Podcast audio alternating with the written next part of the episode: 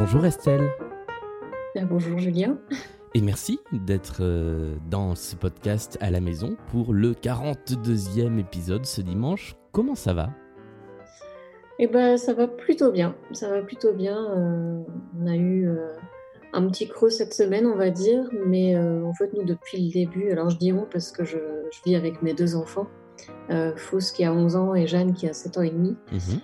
Voilà, on, s'occupe plutôt bien depuis le début, mais là, c'est vrai que cette semaine, ça a été, euh, je ne sais, pas si la semaine de trop, mais en tout cas, ça a été un petit peu plus, un petit peu plus pénible. D'accord, on va, on, va en discuter.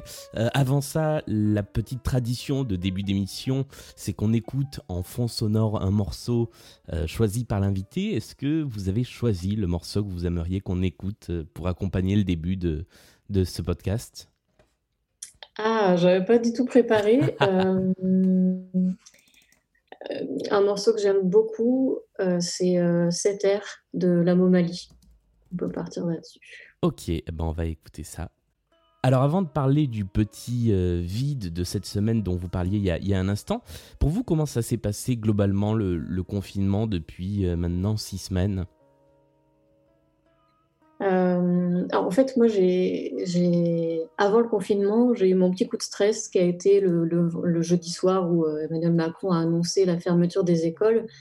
Et euh, comme moi, je suis maman solo, je me suis dit, oh là là, ça, va être, ça va être chaud patate, là, ces, ces semaines à venir, toute seule avec les enfants, gérer le boulot en parallèle.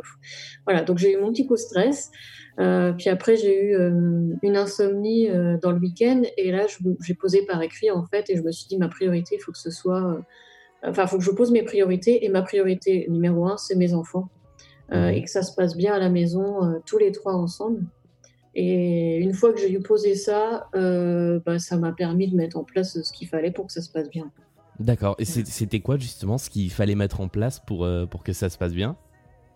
Bah, c'est déjà euh, voir au niveau de mon travail euh, pour pour pas me mettre trop la pression. Donc, mhm. euh, en fait, moi, j'ai deux, deux travails en parallèle. Je suis à la fois formatrice et je donne des cours à des étudiants. Donc, ça, c'était pas question que. Ça, c'était ma priorité numéro de pouvoir continuer d'assurer la, la, continuité pédagogique. Ouais.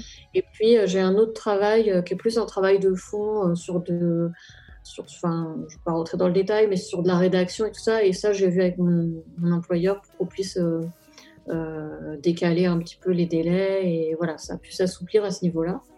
Et du coup, ce que j'ai mis en place euh, à la maison avec les enfants, bah, c'est déjà des règles de fonctionnement hein, pour que ça se passe bien, parce que sans règles de fonctionnement, c'est la porte ouverte à, plein de choses pas forcément positives.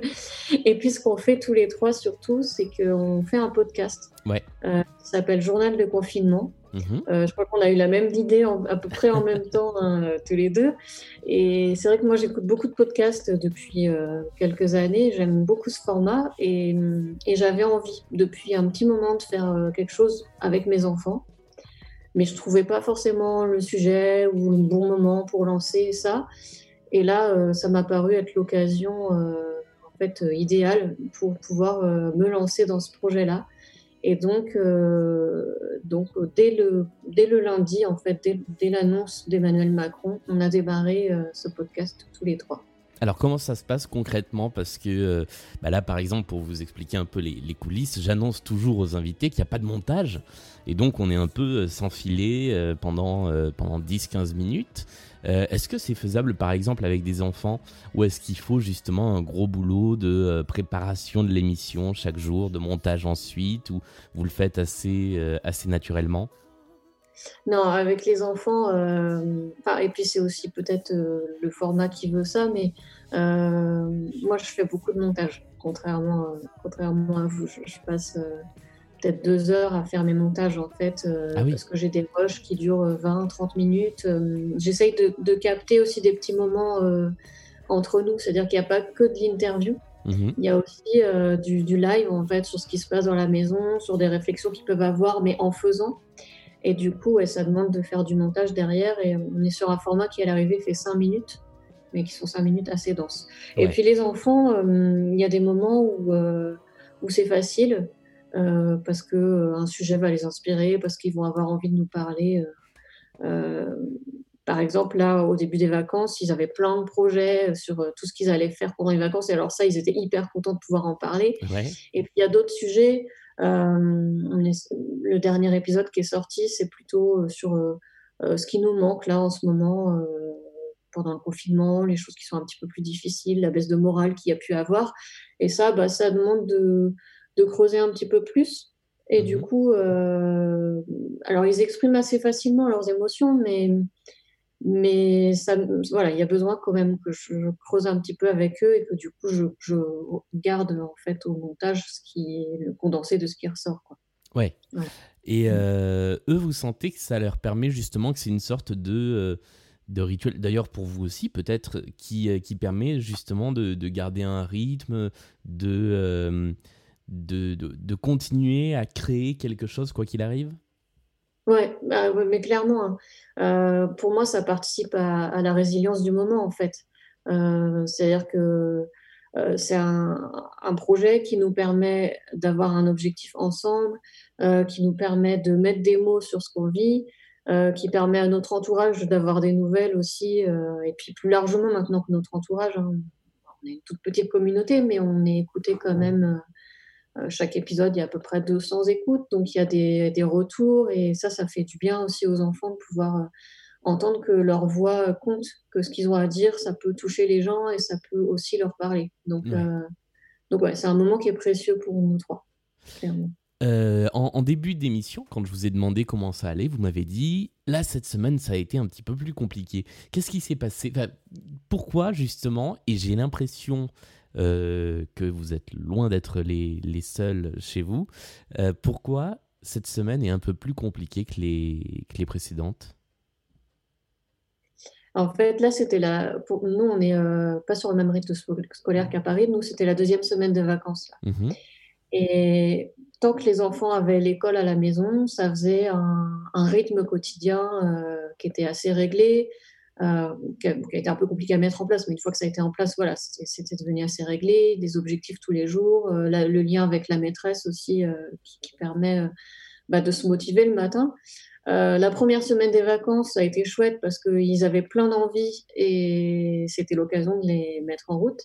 Puis la deuxième semaine des vacances, bah, ça demande un petit peu plus d'efforts en fait. C'est-à-dire que des fois, on se lève et non, on est fatigué. Enfin, ça devient un peu long, quoi, ce, confinement. Et puis, pour, en fait, pour en avoir parlé aussi autour de nous, c'est pareil pour tous les enfants, en fait. Hein. C'est vraiment un ressenti assez général que, que bah, au bout d'un moment, enfermés à la maison, ils ont du mal à trouver des idées sur quoi faire. Et du coup, quand ils s'ennuient, bah, forcément, il y, a plus de chamaillerie, il y a plus de... Ça demande plus d'énergie de, d'arriver à garder euh, un peu de sérénité dans la maison. Et, donc voilà, ça fait un peu baisser le moral. Et c'est le manque... Euh, le manque de l'extérieur, le manque des gens, le manque euh, euh, de prendre l'air. vous, avez la possibilité de sortir de temps en temps, de prendre l'air avec eux un, petit peu sur des, sur des petites sorties?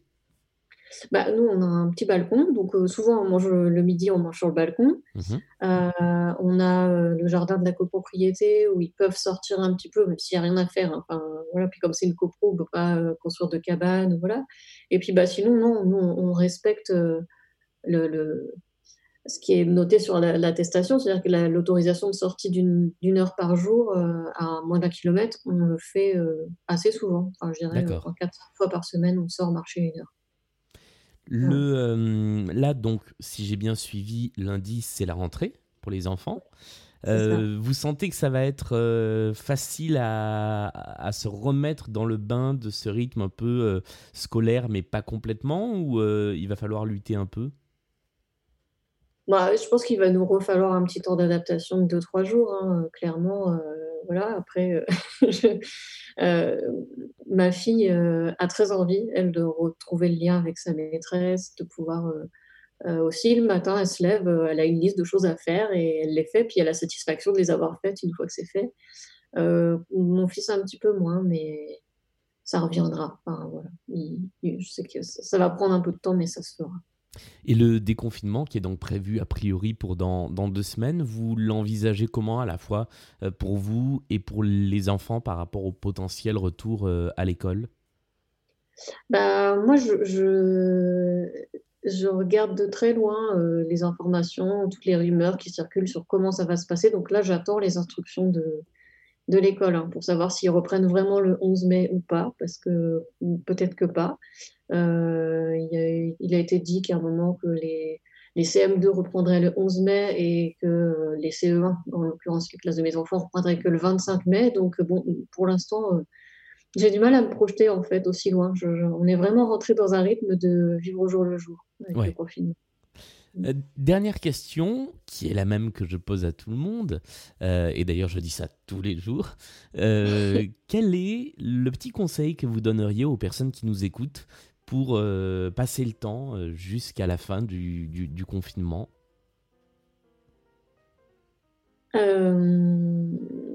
Vraiment, enfin, le petit conseil, en tout cas ce qui marche bien pour nous, c'est de profiter de ce temps-là pour créer, enfin d'essayer de créer à partir du confinement.